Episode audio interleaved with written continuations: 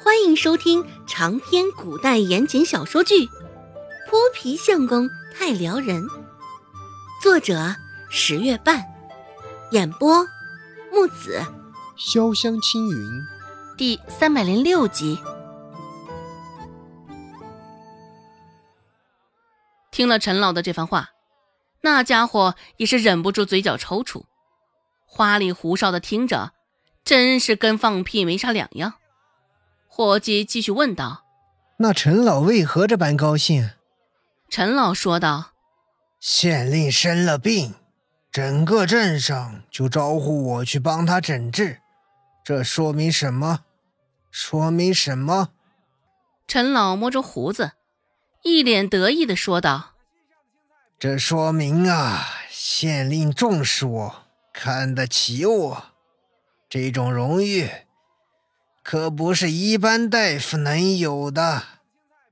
此时的伙计，啊，早知道陈老会有这样的回答，刚刚就不应该搭他的腔。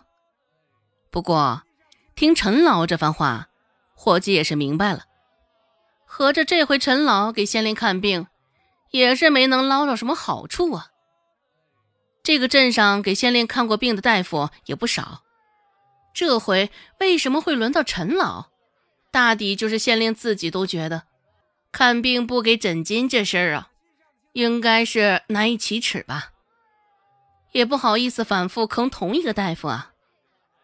就这么一桩事儿，看将这陈老高兴的，那家伙也没忍心道出事实真相，还是让陈老不明不白，让他继续高兴着吧。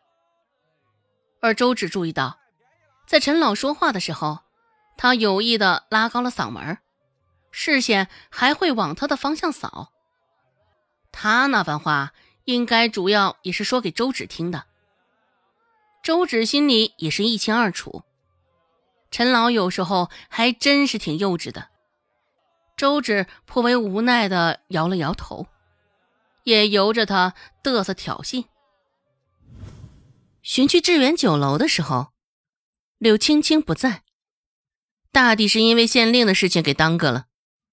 毕竟她也是喊县令姨父的，怎么说也得稍微照料着些的。不过柳青青不在，顾寒生他们几个人竟然也不在致远酒楼上。饭菜倒是备上了。等一下，周芷喊住布菜的那个小厮。问道：“顾寒生呢？怎么今儿个他们几个人都没来？”那小厮见惯了周芷上来寻顾寒生吃饭，倒也没有表现的太过意外。小厮回答道：“顾爷他们几人现在在勾栏院，前几天经常吃白食的阿三，这回又去勾栏院了。顾爷他们这才去了勾栏院，捉他来这儿。”也是生怕周芷会误会，毁了顾寒生的清誉。小厮说话的时候也是提着一口气，语速非常快。周芷眉头都没有松动一下，神色如常的点点头。那小厮又继续说道：“顾爷走之前吩咐底下见你来了，也好生招待着。”啊，周芷又点点头。顾寒生这人，真这般好心？周芷有几分怀疑。一桌子的佳肴，周芷也都是雨露均沾的浅尝了一口。想到勾栏院里正在上演的一出好戏，周芷就跃跃欲试，心里痒痒的，想去看看。一顿饭也不过草草了事。吃罢。周芷便直接往勾栏院的方向走去。杏花村是整个阳都镇上唯一一家勾栏院。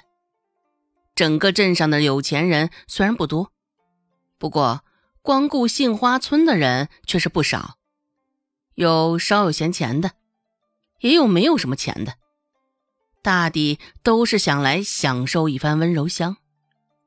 对于传说中的勾栏院。周芷也只是兴致较浓。跃跃欲试，想要打探一番。第一次去，周芷也不认识路，一边走一边问了两个过路的人。第一个过路的人虽是震惊，倒也没有多说些什么，只是第二个过路人却是没忍住，看着周芷，过路人劝道：“小丫头，那杏花村可不是一个好地儿，里面有大老虎，哇，要吃人的。”那个咕噜人看上周芷的眼神，带着探究，带着困惑，也带着惊疑，俨然没有想到一个黄毛丫头竟然要去勾栏院。这般说辞，听着还真的像是在哄骗小丫头的。不过周芷也能明白，他这是出自好意。周芷笑着对他摆摆手，说道。叔，你放心吧，哼，我这是去寻人的。寻人？该不会是去寻那个老鸨子？这个傻丫头，该不会是给人卖了，还在帮人数钱吧？那过路人略一思索，也放心不下，刚想继续劝导周芷，只是发现前面的那个黄毛丫头不知何时竟然离开了。溜得还挺快，已经找不到人影了。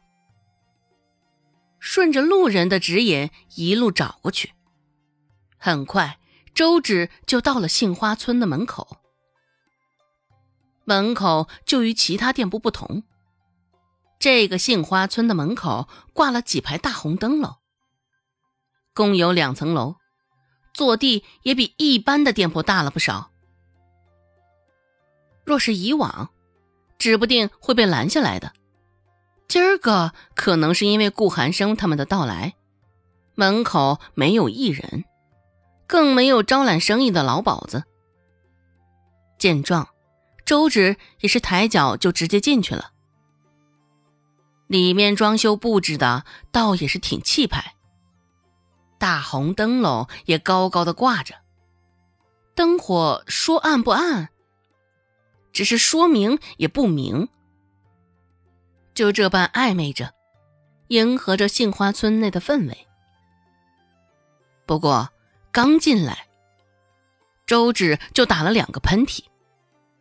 这里面的胭脂味儿着实有些浓重，好闻是好闻，只是太过于浓重，就显得有些低俗廉价了。